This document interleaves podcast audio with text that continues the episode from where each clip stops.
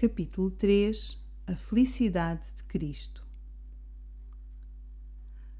Thomas Goodwin escreveu que a alegria, conforto, felicidade e glória de Cristo aumentam e expandem-se a par da.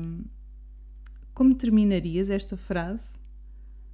Há diversas formas bíblicas de responder e devemos ter cuidado com uma descrição monocromática de Cristo que eleve uma resposta e negligencie outras.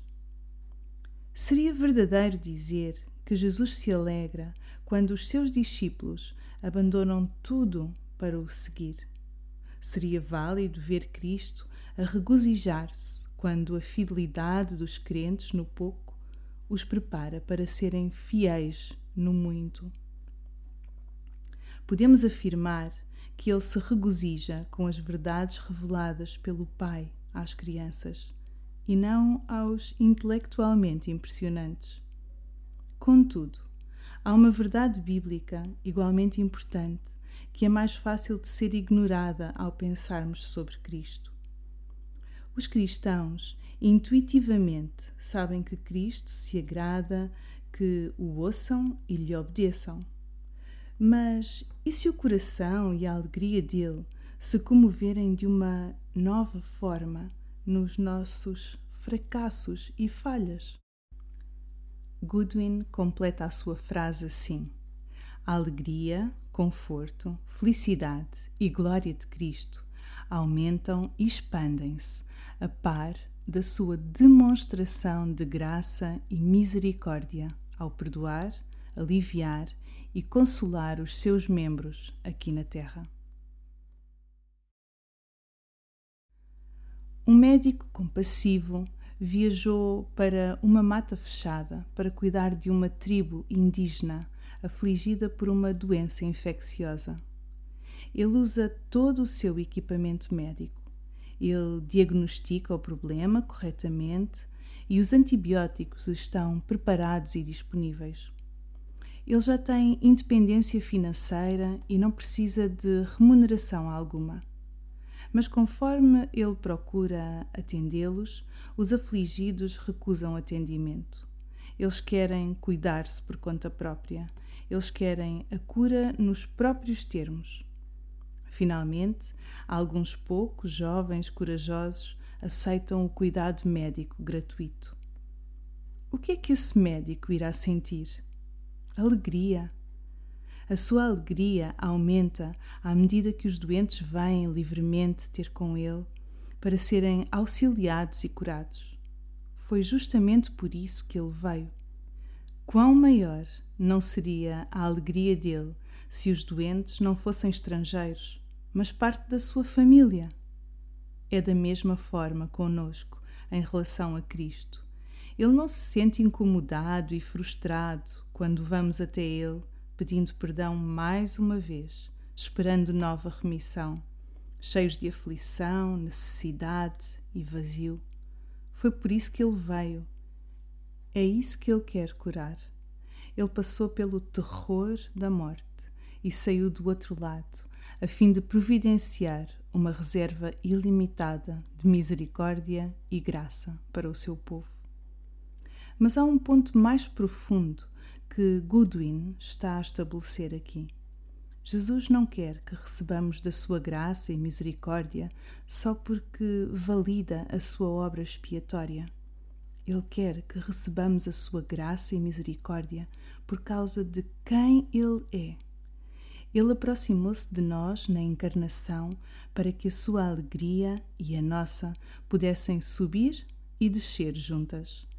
A dele ao dar-nos misericórdia e a nossa ao recebê-la. Goodwin passa a argumentar até mesmo que Cristo se alegra e se conforta mais do que nós quando vamos a Ele em busca de socorro e misericórdia. Da mesma forma que um marido amoroso obtém mais alívio e conforto na cura da sua esposa do que na sua própria cura, Cristo obtém mais conforto do que adquirimos nele quando ele vê os nossos pecados lavados pelo seu sangue. refletindo sobre Cristo como nosso mediador celestial, isto é, como aquele que exclui qualquer razão pela qual não poderíamos usufruir de amizade com Deus, Goodwin prossegue. A glória e felicidade de Cristo são ainda mais aumentadas e alargadas à medida que os seus membros vêm cada vez mais cobrir-se com a redenção da sua morte. Assim, quando os seus pecados são perdoados, os seus corações santificados e os seus espíritos confortados, então ele vem e vê o fruto do seu trabalho e consola-se dessa forma, pois ele é ainda mais glorificado. Sim, ele agrada-se muito mais e alegra-se mais com isso do que eles e isso mantém no seu coração o cuidado e amor pelos seus filhos aqui embaixo, para os regar e renovar a cada momento. Traduzindo, quando tu vens a Cristo à procura de misericórdia, amor e auxílio, na tua angústia, perplexidade e pecaminosidade, segues o fluxo dos mais profundos desejos dele em vez de ir contra eles. Tendemos a pensar que, quando nos aproximamos de Jesus à procura de ajuda na nossa necessidade de misericórdia por causa dos nossos pecados, nós de alguma forma o prejudicamos, diminuímos e empobrecemos. Goodwin argumenta justamente o contrário. Jesus surpreende-nos ao exercer os seus atos de graça e quanto mais ele faz bem aos seus membros, por os encher com toda a misericórdia, graça, conforto e felicidade, ele mesmo se torna mais cheio ao enchê-los. Como verdadeiro Deus, Cristo não pode ser mais cheio. Ele compartilha da plenitude imortal, eterna e imutável do seu Pai.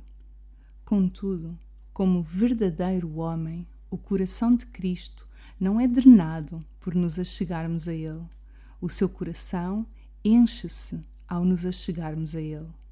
Em outras palavras, quando nos retraímos e nos escondemos nas sombras, temerosos e fracassados, perdemos não só um consolo maior, mas Cristo perde um consolo maior.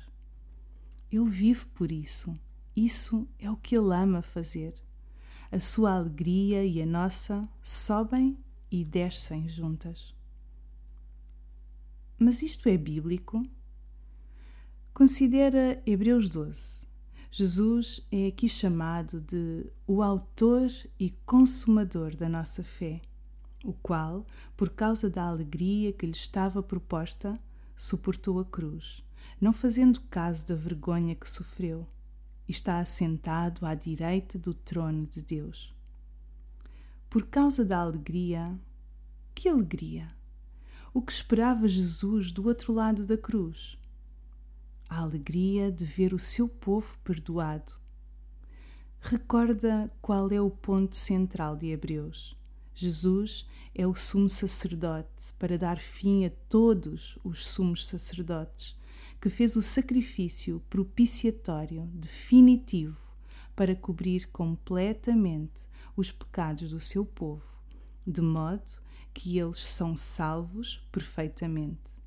E lembra o que o autor quer dizer quando diz que Jesus está assentado à direita de Deus, no final de Hebreus 12:2. Em outros lugares, o autor de Hebreus diz explicitamente o que isto significa. Tendo feito a purificação dos pecados, assentou-se à direita da majestade nas alturas. O ponto principal do que estamos dizendo é este: temos um sumo sacerdote que se assentou à direita do trono da majestade no céu. Mas este tendo oferecido um único sacrifício pelos pecados, assentou-se para sempre à direita de Deus. Em todos estes textos, o assento de Jesus à direita de Deus está associado com a sua obra sacerdotal expiatória. O sacerdote era a ponte entre Deus e a humanidade. Ele reconectava o céu e a terra. Jesus fez isto supremamente, através do sacrifício definitivo e final de si mesmo, purificando o seu povo de uma vez por todas, limpando-os dos seus pecados. Foi a alegre expectativa de ver o seu povo totalmente limpo que o fez passar pela prisão, morte, sepultamento e ressurreição. Quando participamos hoje daquela obra expiatória, vindo a Cristo em busca de perdão, tendo comunhão com Ele, a despeito da nossa pecaminosidade, alcançamos o desejo e a alegria mais profundos de Cristo. Isto relaciona-se com outros textos no Novo Testamento, como quando se fala que há alegria nos céus por um só pecador que se arrepende, ou do anseio de Cristo que a sua alegria transborde na alegria dos seus discípulos ao permanecerem no seu amor. Ele quer que tiremos força do seu amor, mas os únicos qualificados para o fazer são pecadores necessitados de amor imerecido. E Ele não deseja que simplesmente sejamos perdoados. Ele deseja-nos, como fala Jesus dos seus desejos mais profundos. Assim, Pai, o meu desejo é que aqueles que me deste estejam comigo onde eu estiver. Os nossos corações incrédulos precisam ver bem onde pisam aqui.